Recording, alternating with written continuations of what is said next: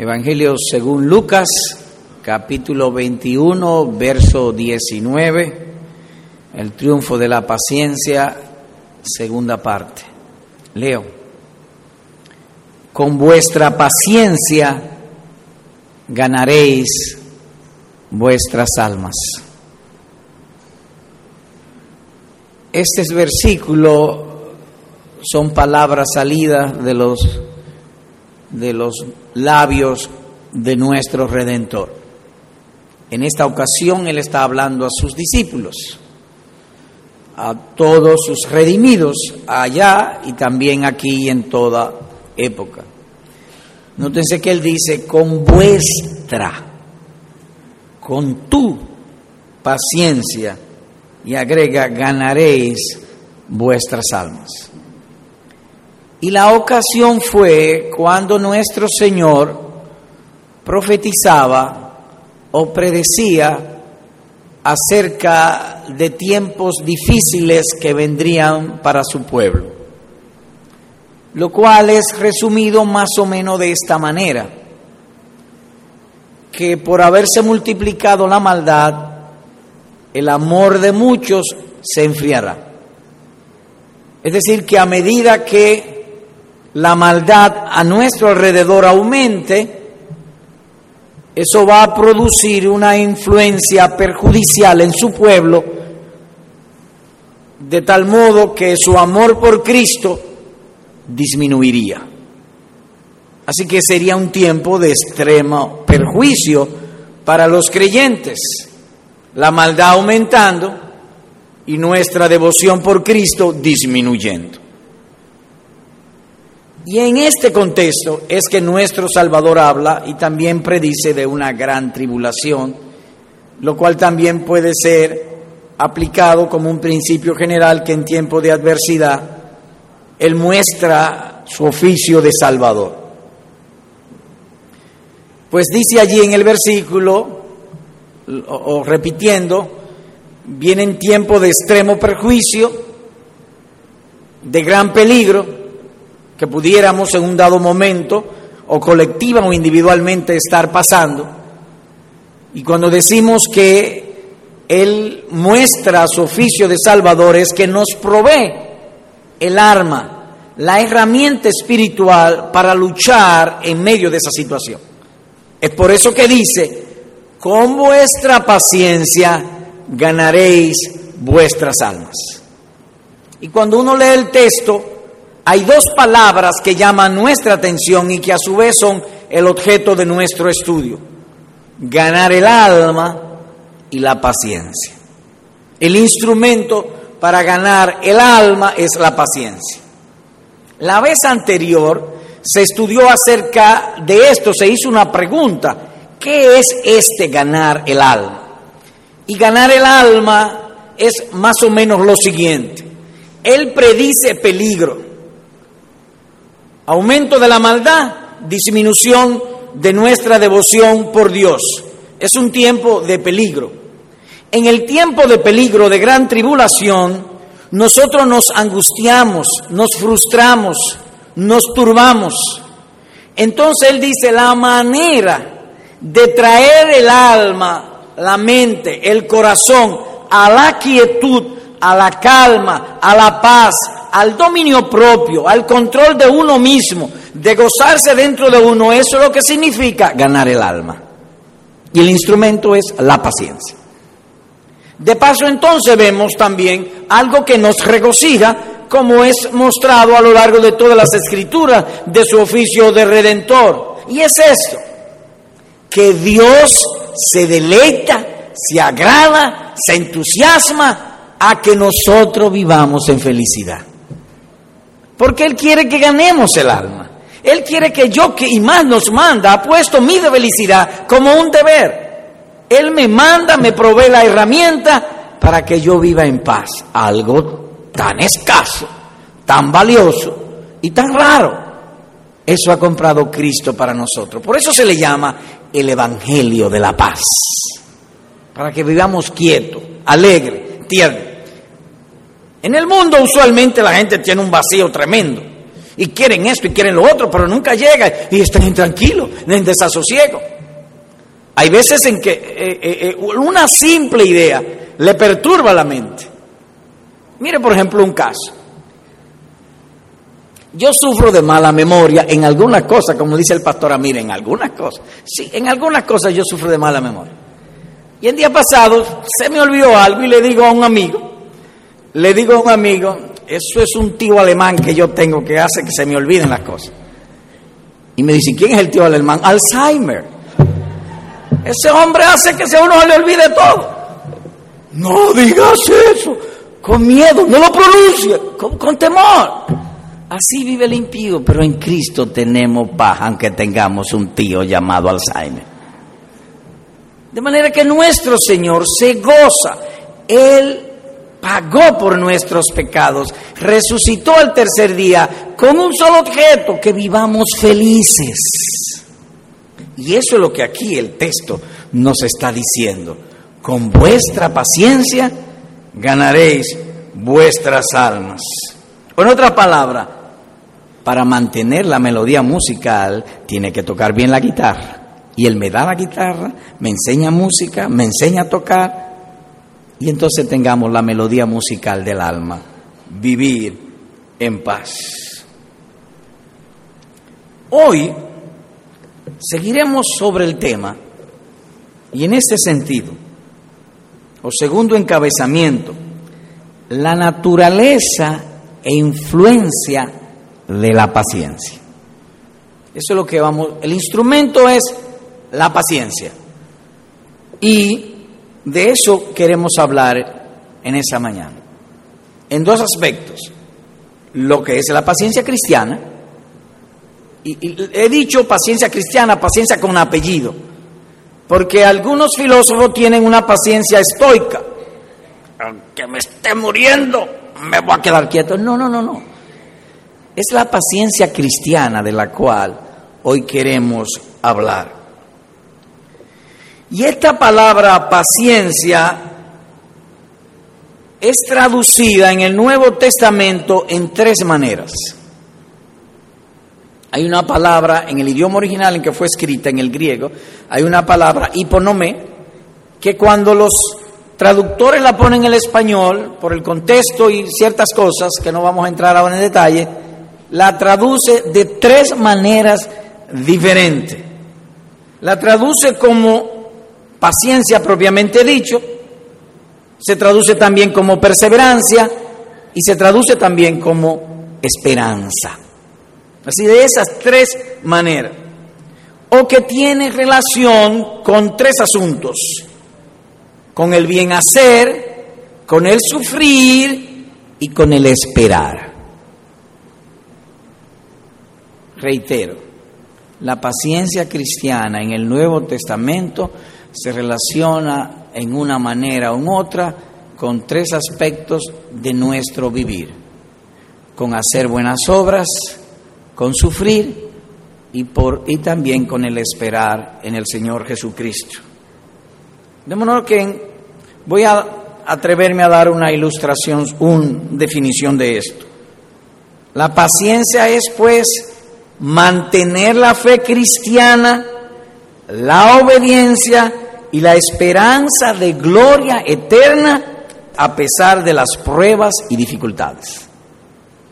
Pues repito, paciencia es mantener la fe cristiana, la obediencia y la esperanza de gloria eterna a pesar, a pesar o no obstante las pruebas y dificultades. Así que paciencia en primer lugar es constancia en el bien hacer. Y así está escrito, oiga lo que dice en otro lugar. Vida eterna a los que perseverando en bien hacer buscan gloria y honra e inmortalidad. Romanos 2.7. A los que perseverando o en paciencia haciendo buenas obras. Así que está relacionada directamente con las buenas obras. Cuando tú, por ejemplo, algunos de nosotros, aquí, hermanos en la fe, tienen 10, 5, 3, 20 años, 30 años en la fe y todo ese tiempo han sido perseverantes haciendo buenas obras. Eso es ser paciente. Eso es mantener la paciencia. Así que se aplica a la acción y en el servicio a Dios. En cambio hay otros que no son pacientes.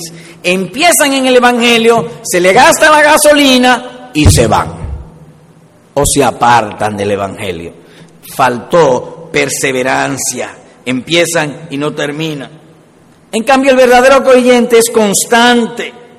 Y aun cuando tenga altas y bajas, se mantiene con la vista hacia adelante. ¿Y por qué? Porque es paciente. Él espera. Nuestro Señor Jesús lo enseña con estas palabras.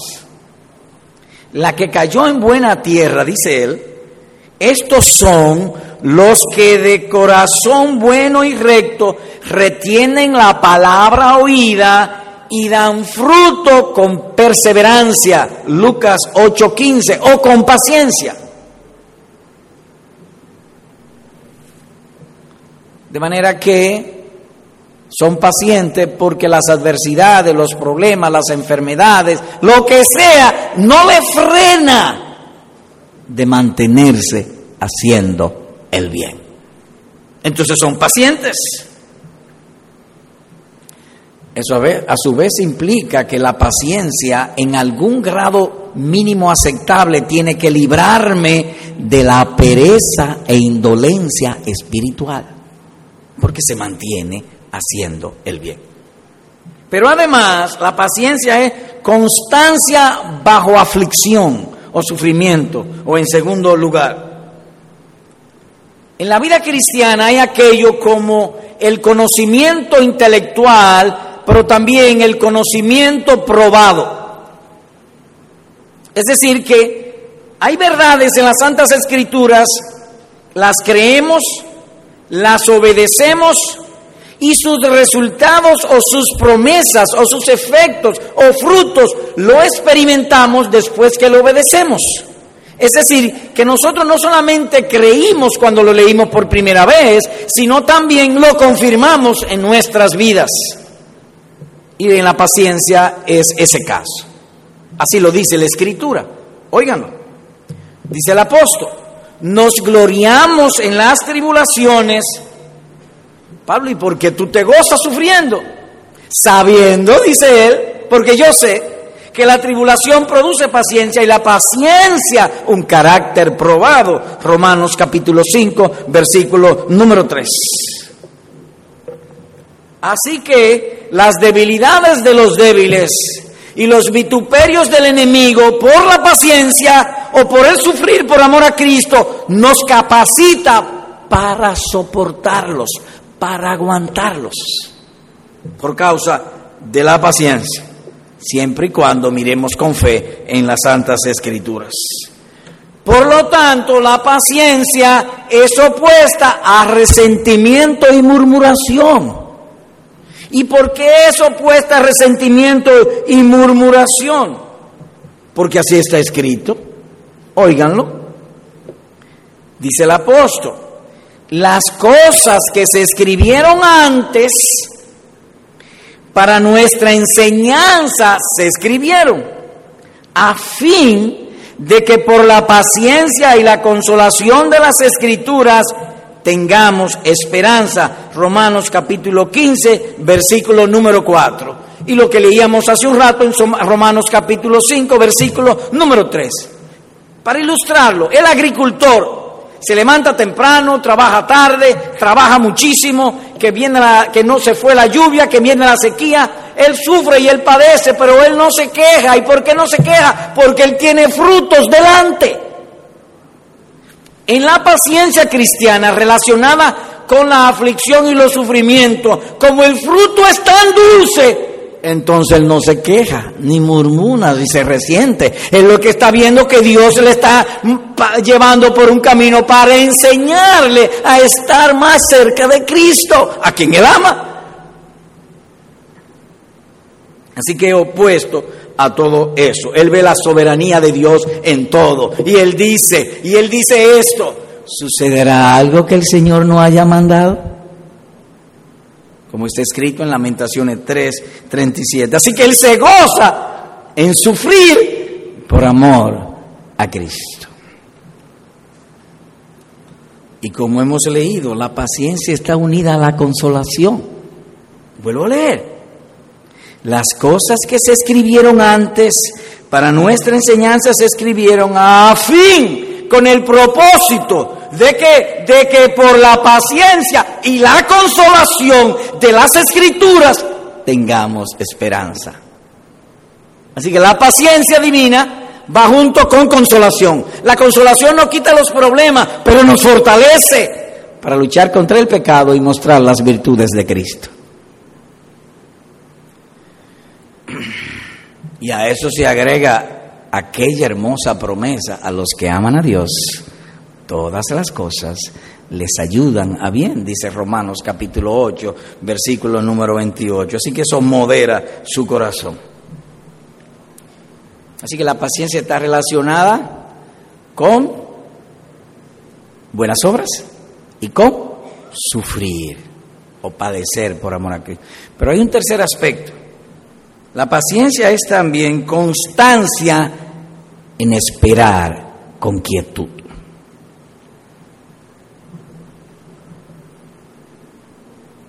Miren usted, aquí mismo en este capítulo 19, Jesús está hablando de que antes de su venida, Iba a venir una gran tribulación, iban a ser perseguidos, algunos de ellos iban a ser muertos, sufrimientos en extremo, una tribulación como nunca ha habido ni vendrá sobre la tierra, dice él.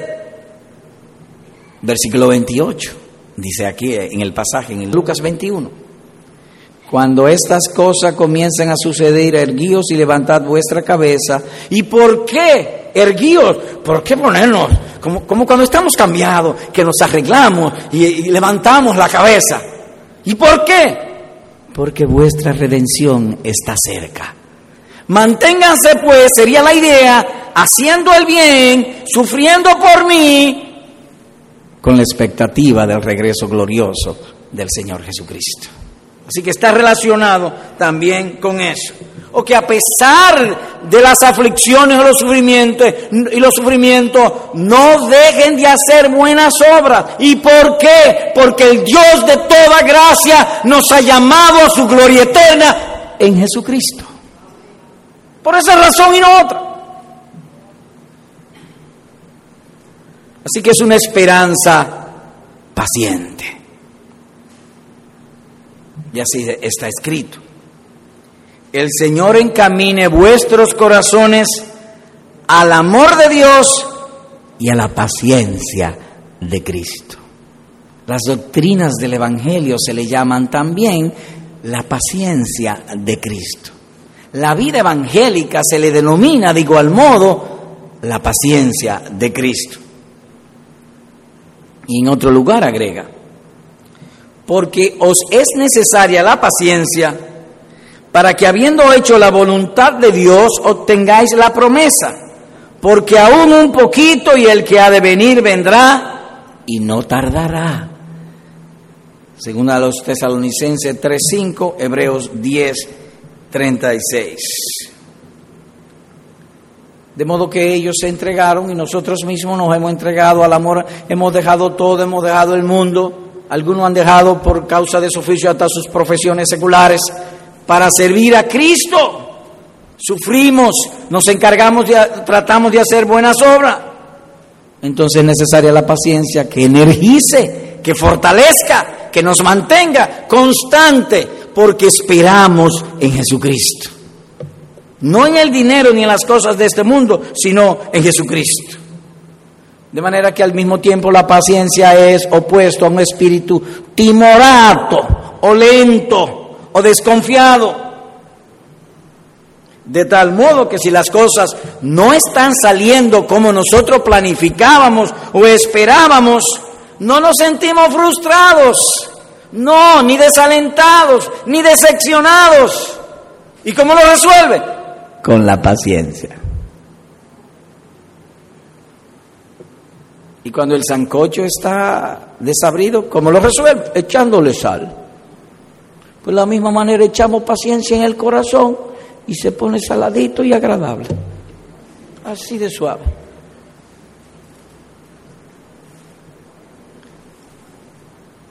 El caso de Abraham, 99 años de edad, le han prometido que va a tener un muchacho y que de ese muchacho va a salir una nación.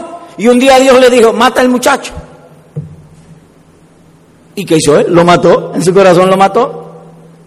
Y dice la escritura, se fortaleció en esperanza, dando gloria a Dios. O en paciencia. Voy a esperar con paciencia. Como dice, aunque me mate, yo voy a esperar en Él, voy a ser paciente.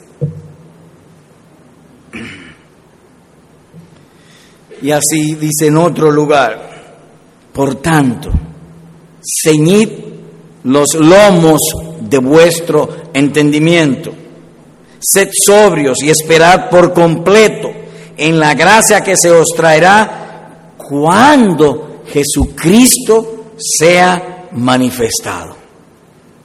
Y en otro lugar agrega, aguardando la esperanza bienaventurada y la manifestación gloriosa de nuestro gran Dios y Salvador Jesucristo. Primera de Pedro 1.13, Tito capítulo 2, versículo número 3. Así que la paciencia también es esperar tranquila o pacientemente. Y son raros los que esperan más de 100 años. Hace dos mil años, pero ningún creyente espera más de 100 años, porque yo creo que antes de los 100 años casi todo se muere. Así que no es mucho lo que hay que esperar. Y esperamos con paciencia. Permítame ponerlo en otros colores. Voy a leer esto. La manera de afianzar la felicidad de poseer el alma o asegurar el amor y favor de Dios con uno en aquello de guardar nuestras almas para el día de la salvación es estudiar con fe y practicar las doctrinas de Cristo, siendo pacientes en buenas obras, aflicciones, pruebas y confiando en la promesa de gloria eterna. De manera que la paciencia es una gracia que fortalece y engrandece la mente. La paciencia, amado hermano, fortalece y engrandece la mente. Ceñid los lomos de vuestro entendimiento, dice el apóstol Pedro. ¿Y qué es eso de ceñir los lomos de vuestro entendimiento? Bueno, quizá usted no ha tenido yo soy flaco y entonces había ocasiones que mamá nos hacía unos pantalones que casi se caían, entonces había que amarrarlos. Uno se amarra los pantalones para que no se caigan. Eso es ceñito, pero en el entendimiento. ¿Y cómo se ciñe el entendimiento? Oh, físicamente yo amarro la correa o la soguita, porque no teníamos ni para comprar correa, y para que el pantalón no se caiga. Entonces traigo la paciencia y me dice, espera, tranquilo, espera. Y entonces yo espero ciñendo los lomos de vuestro entendimiento. Los dominicanos nuestros que se van a Nueva York y duran años allá, ellos no les molesta levantarse tarde, perdón, levantarse, eh, eh, levantarse temprano y acostarse tarde y trabajar, y, hacen cosas que no hacen aquí. Yo he visto ingenieros que lavan inodoro allá, pero aquí ni en su casa lo lavan. ¿Y por qué? Porque ellos viven así, porque ya todo es ganancia. Los dólares, desde que usted sale del aeropuerto, los dólares van. Todo es ganancia. En la paciencia, todo es ganancia. Pero para poner un colmadito allí en el cielo.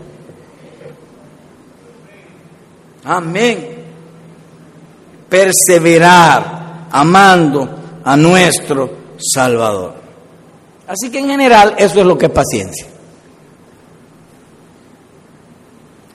La paciencia es constancia haciendo buenas obras. Segundo, constancia en sufrir por Cristo. Tercero, constancia en esperar en el regreso glorioso de nuestro Señor Jesucristo. Eso es paciencia. Y todos los que están en Cristo la tienen. En mayor o menor grado, todos la tienen. Ahora vamos a entrar a la influencia de la paciencia. Dicho de otro modo, cómo actúa u opera la paciencia en el corazón del creyente. ¿Cómo actúa eso? ¿Cómo es que eso, qué hace? Imaginemos que usted es asaltado ahora con un fuerte dolor de cabeza. He dicho un fuerte dolor de cabeza. ¿Se pierde la mente? Porque el dolor es tan fuerte o aquellos dolores de muela que pasamos la noche entera y el dolor y loco que amanezca y sigue el dolor, perdemos la mente, no pensamos en ninguna otra cosa, no pensamos si hace frío, si hace calor, no, no, no, si la cama está incómoda, no está incómoda, si fue la sábana limpia o no está limpia, porque el dolor es fuerte. Tomamos el calmante y el dolor se va. La paciencia, eso es lo que hace con el corazón. Lo modera, lo aquieta, lo endulza, lo hace agradable en cuanto a los asuntos de Cristo. En la operación de la paciencia, pues, en general, o a saber, o hasta donde nos llegue el entendimiento, ella rescata dos cosas. Dos cosas rescata cuando se ejerce la paciencia, el buen juicio y la voluntad. El buen juicio y la voluntad. Suponte que viene una adversidad sobre tu vida. Algo que te roba la mente, te atribula, te frustra o te deprime. Y entonces allí entra la paciencia en escena. Entra la paciencia. ¿Qué hace la paciencia? Lo primero que hace la paciencia es buscar la información correcta en la palabra de Dios para moderar nuestro ser interior, para quietar nuestras mentes y llevarnos a que la mente recupere el objeto con que fue creada, el uso de la razón, el buen juicio y así lo apliquemos debidamente. Hay un caso en las escrituras que entendemos ilustra esto. Así que les invito ahora a ver ese caso de cómo opera la paciencia recuperando el buen juicio o el entendimiento. Salmos 73. Leo los versículos 2 y 3. Pero antes de leerlo debo dar una nota de precaución. Recordemos que cuando nosotros leemos y estudiamos las Santas Escrituras, las palabras y las gracias allí aparecen en dos formas, literalmente o en concepto.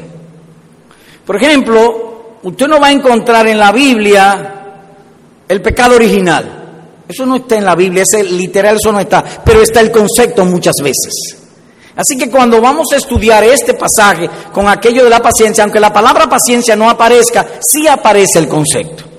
Así que tengamos eso en mente. Y leo en el Salmo 73, versículos 2 y 3. Dice el salmista, en cuanto a mí, un creyente, un cristiano está hablando, y él dice, en cuanto a mí, ¿qué fue lo que pasó? En cuanto a mí, ¿qué pasó? Oh, casi se deslizaron mis pies, por poco resbalaron mis pasos. En otras palabras, que vine un día y dije, se acabó, no soy más cristiano. Y casi me fui. Eso es lo que él está diciendo allí. ¿Y por qué llegaste a eso? Versículo 3. Oh, porque tuve envidia de los arrogantes. Óyeme, yo veo a esta gente en televisión, yo veo a estos ricos, yo veo cómo viven, oye, pero ellos viven de francachela en francachela y de fiesta en fiesta y mueren como pajaritos. Y yo dije, cristiano yo, no, espérate, espérate. Verso 3, porque tuve envidia de los arrogantes, es decir, de esos impíos. ¿Y qué pasó? Viendo la prosperidad de los impíos. Usted sabe el trabajo que me da a mí ganar un peso y esta gente son máquinas de hacer dinero.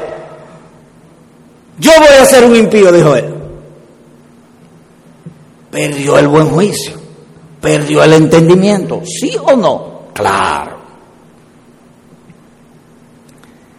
Pero, como sabio al fin y como cristiano al fin, un día se acordó y dijo, paciencia, ven acá.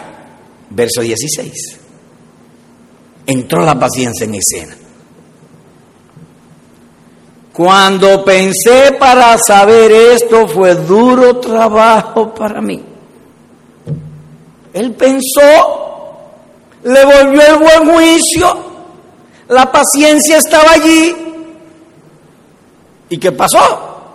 Hasta que entrando en el santuario de Dios comprendí el fin de ellos. Ay de vosotros ricos porque ya recibiste vuestro consuelo. Es que el consuelo de ellos está en esta tierra. Los impíos, el fin de ellos es el infierno. Y cuando yo dije, espérate, recuperé el buen juicio, el entendimiento, la paciencia entró allí. Entonces cuando la paciencia entra, lo primero que hace es que pone la mente a razonar y buscar el juicio no de los hombres, sino el juicio de Dios. ¿Cómo es que Dios mide las cosas? Porque al final todo se reduce a Dios y yo. Yo, nadie va a estar conmigo. Ni va a haber fiesta, ni dinero, ni francachela, ni carro lujoso, nada de eso. Dios y yo solamente. Así que lo importante para mí es cómo Él piensa. Nótese que Él dice, hasta que entrando en el santuario de Dios, recuperó el buen juicio. Pero no solamente el buen juicio, no, no solamente el buen juicio. Verso 28, se llenó de alegría. Pero en cuanto a mí, oh, pero tú no decías que quería ser impío ahorita, pero ya la paciencia me enseñó. Y ahora él cambia el pero, pero en cuanto a mí, el acercarme a Dios es el bien. No debo juzgar las cosas por lo que ven mis ojos, sino por lo que Dios me ha dicho. Y el acercarme a Dios es el bien. He puesto en Jehová el Señor mi esperanza. Paciencia. Para contar todas sus obras. Así que al final rescató su buen entendimiento, su buen juicio, su raciocinio con alegría el acercarme a Dios es el bien. Ahora nótense que todo eso ocurrió en la cabeza de él, nada más. Él no llegó a irse con los impíos, fue en la cabeza solamente. La paciencia, hermosa paciencia, dulce paciencia, hizo su trabajo. Pero él sufrió, sí, la paciencia siempre trae sufrimiento, de algún modo. Pero además de eso, la paciencia nos ayuda a rescatar la voluntad.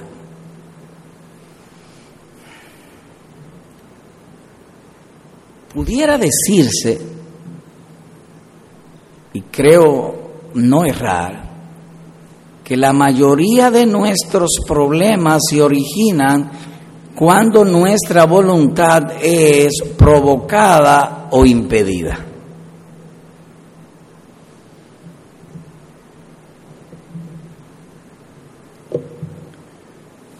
el papá le dice al niño, tráeme las chancletas. Y el niño trae un zapato. ¿Cuál fue la voluntad del papá? Las chancletas. ¿Qué trajo el niño? Un zapato. ¿Se agradó el papá? No, muchacho más bruto este. Tú lo hiciste. La mayoría de nuestros problemas vienen cuando se contraviene o se cruza nuestra voluntad. Tenemos la expectativa de hacer esto, de hacer lo otro, que vamos a tener una gallina y la gallina va a poner tres huevos y después de los tres huevos voy a tener dos gallinas más y al final soy dueño de la ciudad porque tuve una granja grandísima. Cuando el huevo se cae, ¡oh! viene el problema. Y así es en nuestra vida diaria constantemente. Nuestras amarguras generalmente vienen cuando nos contravienen nuestra voluntad. Permítame probarlo bíblicamente. Oigan esto. El caso de Moisés. Le irritaron en las aguas de Meriba y le fue mal a Moisés por causa de ellos. Y, que lo irritaron ellos, sí lo provocaron. ¿Y qué sucedió? Oh, porque hicieron revelar a su espíritu y habló precipitadamente con sus labios, dice el Salmo 106, versículo número 33. Moisés tenía una cosa en la mente, la gente lo provocó y hizo otra, y Dios de tal modo que no lo dejó entrar a la tierra prometida. Le contravinieron algo y la voluntad se le alteró. Cuando la voluntad se viene contra uno, es como una ola que choca contra uno, que saca de uno, que, de uno mismo eh, lo muda, se inquieta, se entristece en algunos casos, hasta se molesta. Y hasta pierde uno el control de uno mismo. La paciencia hace que uno lentamente retome la voluntad y el control de uno mismo. Mire conmigo Filipenses 4, por favor. Verso 6. Leo. Por nada estéis afanosos. ¿De dónde viene el afán? Que las cosas no están saliendo como uno pensaba. ¿De ahí es que viene el afán?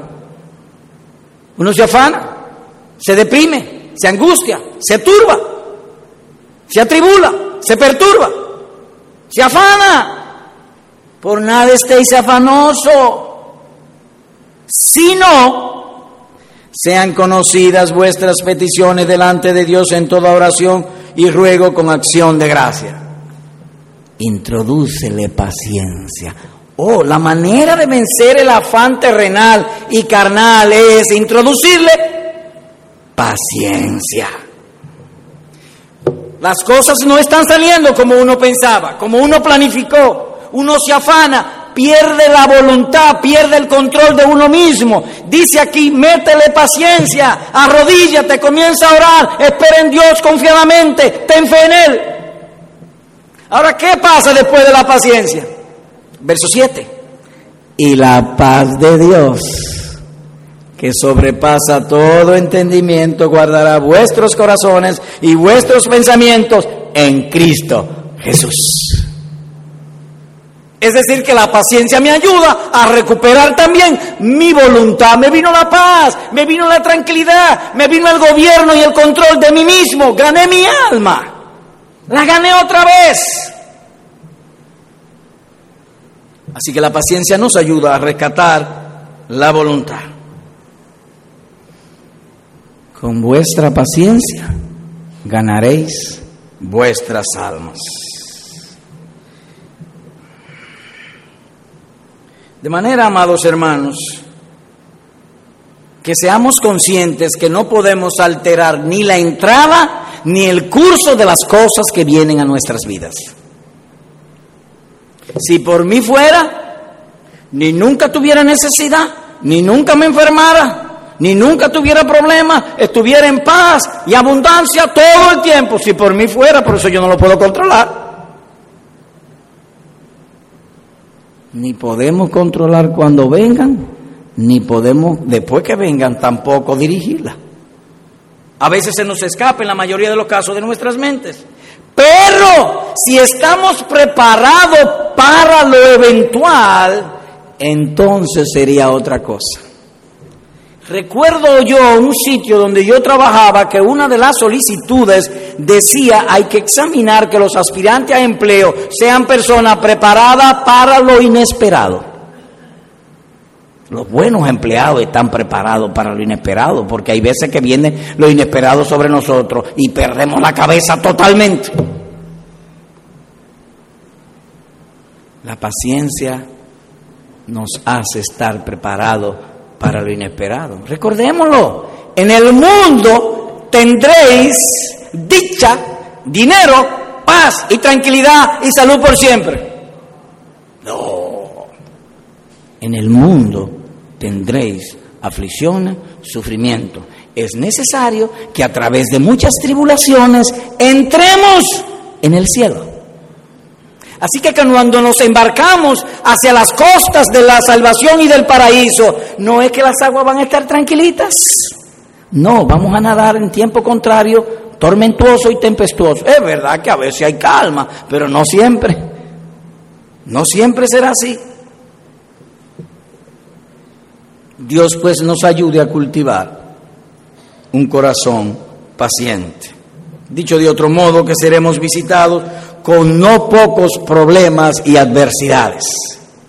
Hermanos amados, hermanos amados, las adversidades tienen el perjuicio de alterar la realidad o el sentido de la realidad de las cosas. Las adversidades tienen eso. La semana que viene yo voy, Dios mediante, para Puerto Rico. En un momento viene, me dio miedo, ¿y si se cae el avión?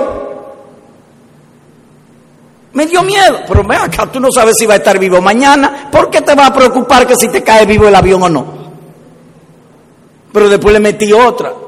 Es que yo quiero, pero tú a cada rato no dices que te quiere morir, irte de aquí, que te quiere estar con Cristo. Ay, verdad.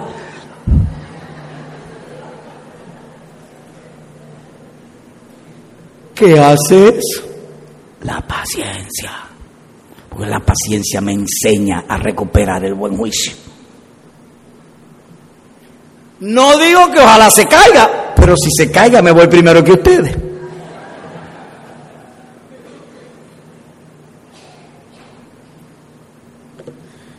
La mayoría de los aguijones del dolor, la tristeza y la frustración de nuestras adversidades surgen del desorden de nuestro espíritu.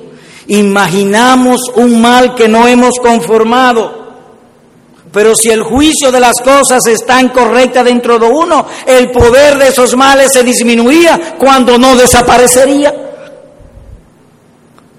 Recuerda, recuerda esto, amado hermano.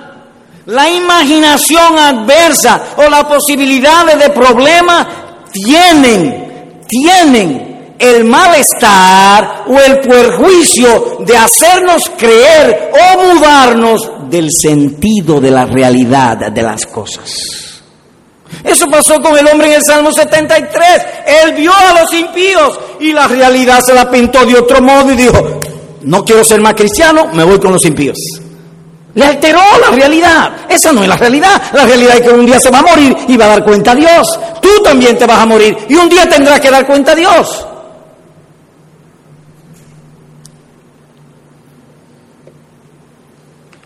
La imaginación carnal en estos casos tortura.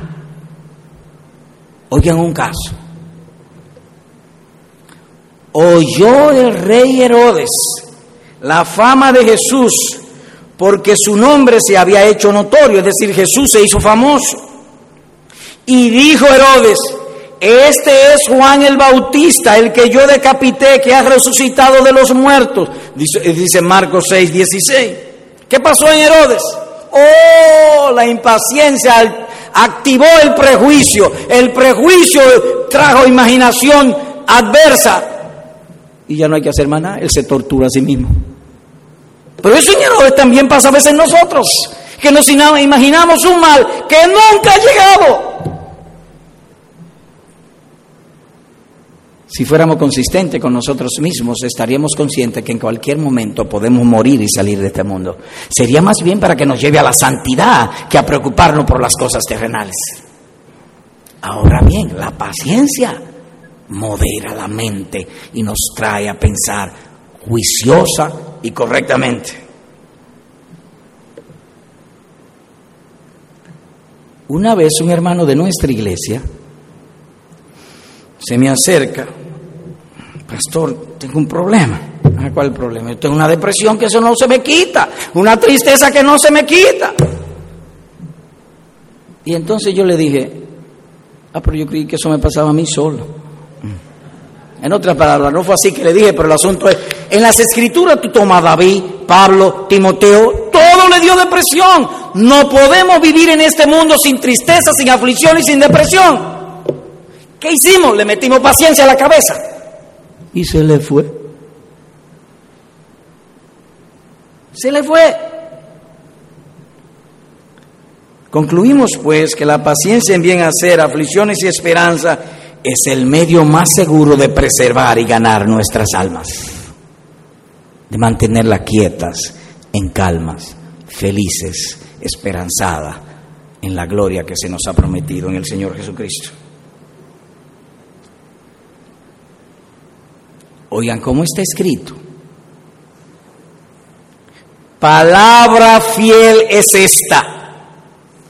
Si somos muertos con Cristo, también reinaremos con Él o viviremos con Él. Si morimos en Cristo, vivimos con Él. Aunque te mueras en Cristo, vas a vivir con Él. Si sufrimos con Él, es decir, en la paciencia de Cristo, reinaremos también con Él. Dice 2 Timoteo 2, 11 y 2. Ahora llamo vuestra atención en esto. Si sufrimos con Cristo, es decir, en la paciencia de Cristo, también reinaremos con Él. Ahora pregunto yo, ¿dónde queremos nosotros reinar? En mí. Si en algún sitio yo quiero gobernar, dominar, controlar o reinar, es en mí. ¿Y por qué en mí? O porque estoy sujeto constantemente a tristeza, adversidades, desilusiones, depresiones, frustraciones. Pero si yo reino, yo le voy a decir cuando venga la tristeza, te me va. Gozo, ven acá. Y me pongo a bailar con mi gozo. Es decir, que si en algún sitio yo quiero reinar, es en mi cabeza. Y el Señor ha prometido, si sufrimos con Cristo, en la paciencia de Cristo, reinaremos con Él. Será pues nuestro el poder de la gracia de Cristo para saborear los triunfos de la paciencia. Y quisiera hablar brevemente algunos textos de las dulces promesas de la paciencia o la necesidad de ser paciencia. Les invito pues a Apocalipsis capítulo 3, verso 10. Leo. Por cuanto has guardado la palabra de mi paciencia, dice Cristo, yo también te guardaré de la hora de la prueba que ha de venir sobre el mundo entero para probar a los que moran sobre la tierra. Varias cosas dice el texto. Primero dice que esta iglesia, es decir, la iglesia en Filadelfia, no dice que tenía grandes ministerios, ni que era una iglesia grande, ni que tenía aire acondicionado, que tenía muchas cosas. No, no, no, no, no dice nada de eso. Pero una cosa sí dice, y es lo que nosotros debemos tratar de tener. Has guardado la paciencia de Cristo. Entonces Jesús dice, como tú has guardado mi paciencia, es decir, en las buenas obras, en los sufrimientos y en la esperanza de gloria eterna, como tú has guardado mi paciencia, yo te guardaré de las calamidades que han de venir sobre la tierra. Yo te guardaré. De modo pues que cada vez que nosotros ejercemos paciencia de Cristo, es como si mandásemos una factura por email al cielo de que Cristo se acuerde de que va a guardarnos. Cada vez que tú ejerces paciencia, estás generando una factura para que Cristo pague. ¿Y qué va a pagar? Que te guardará para el día de gloria eterna.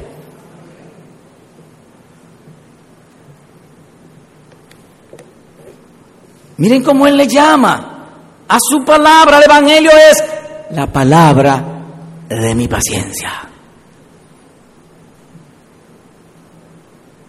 Y la palabra de su paciencia no es otra cosa que ser echados en el molde del Evangelio. Yo también te guardaré.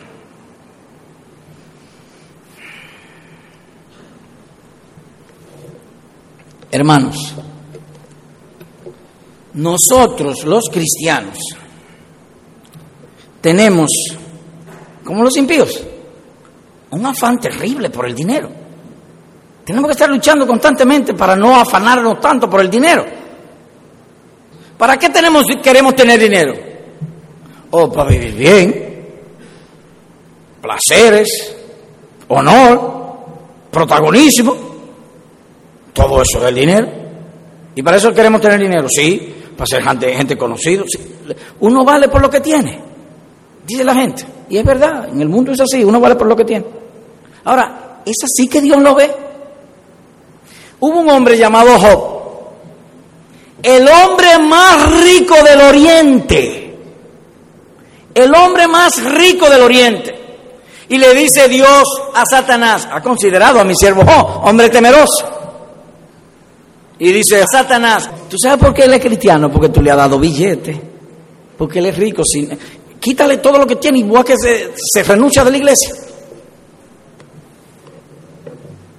Y Dios retó a Satanás y le dijo, ve y pelea con él. Lo único que no le quite la vida, haz lo que tú quieras con él, pero no lo mate. Y se fue Satanás, le quitó el dinero, le quitó los hijos, le quitó todo. Y además de eso le dio una enfermedad que de día se pasaba el día rascando y de noche pesadilla tras pesadilla y no podía vivir el hombre. Y hasta la mujer le dijo, muérete. Pero hoy la fama de Job, ¿por qué es? Porque era rico, porque tenía placeres, porque tenía honra, porque tenía protagonismo. No, la fama de, de Job fue por una sola cosa, que fue paciente.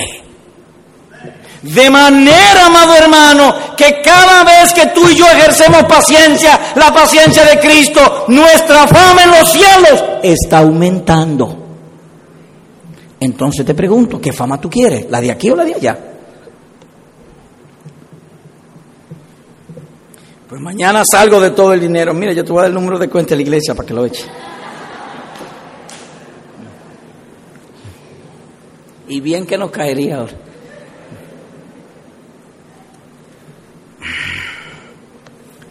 Un último testimonio.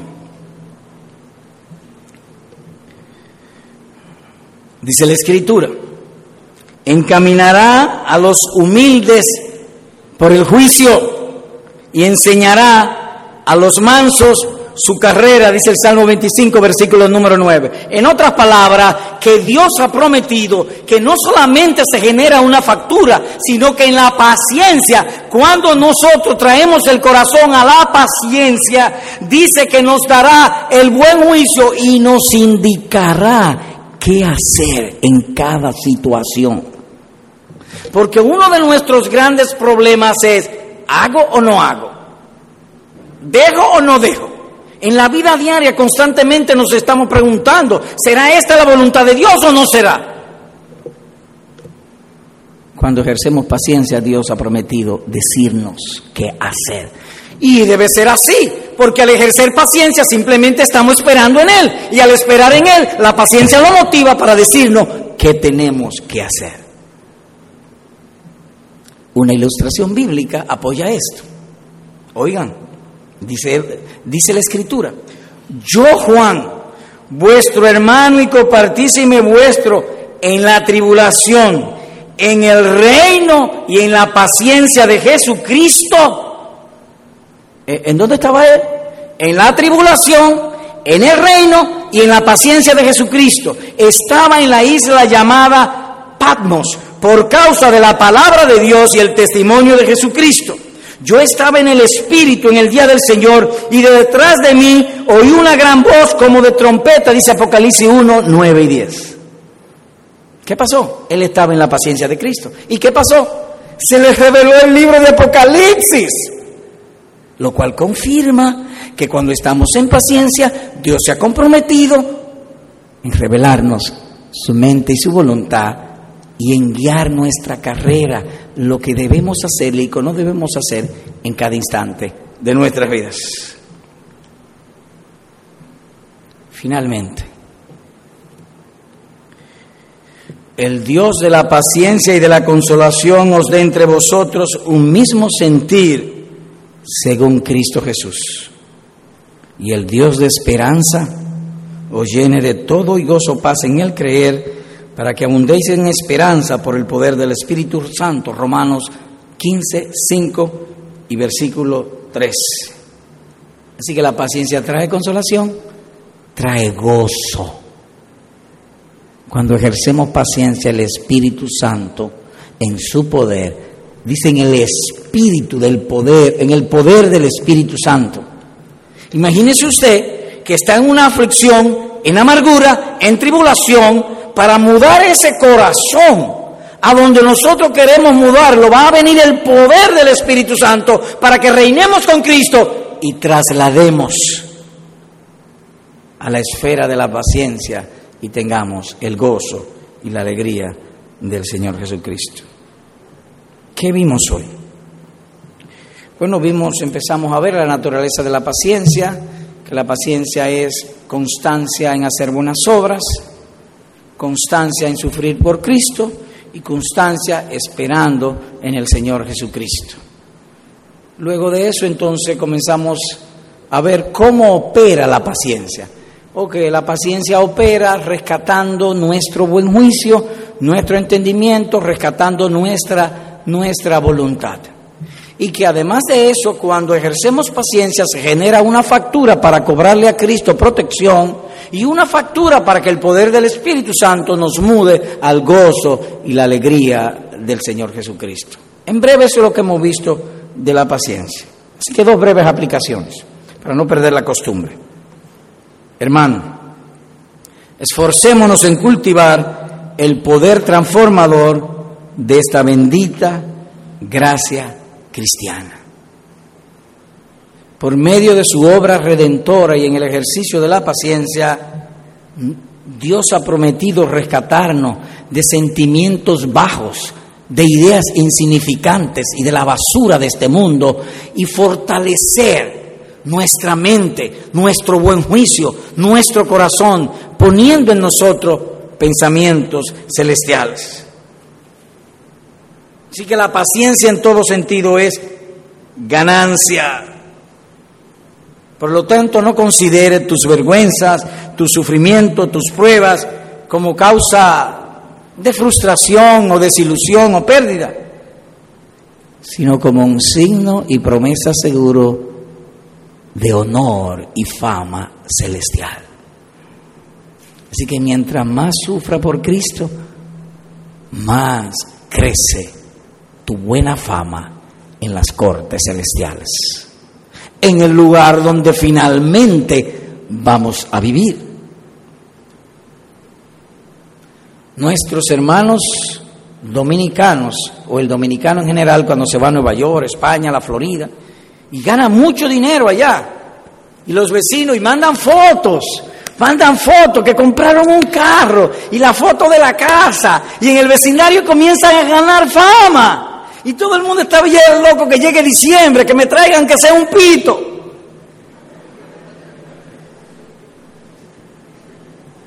La paciencia nos hace ganar fama, pero no en el vecindario, sino en el vecindario celestial. A Dios sea la gloria.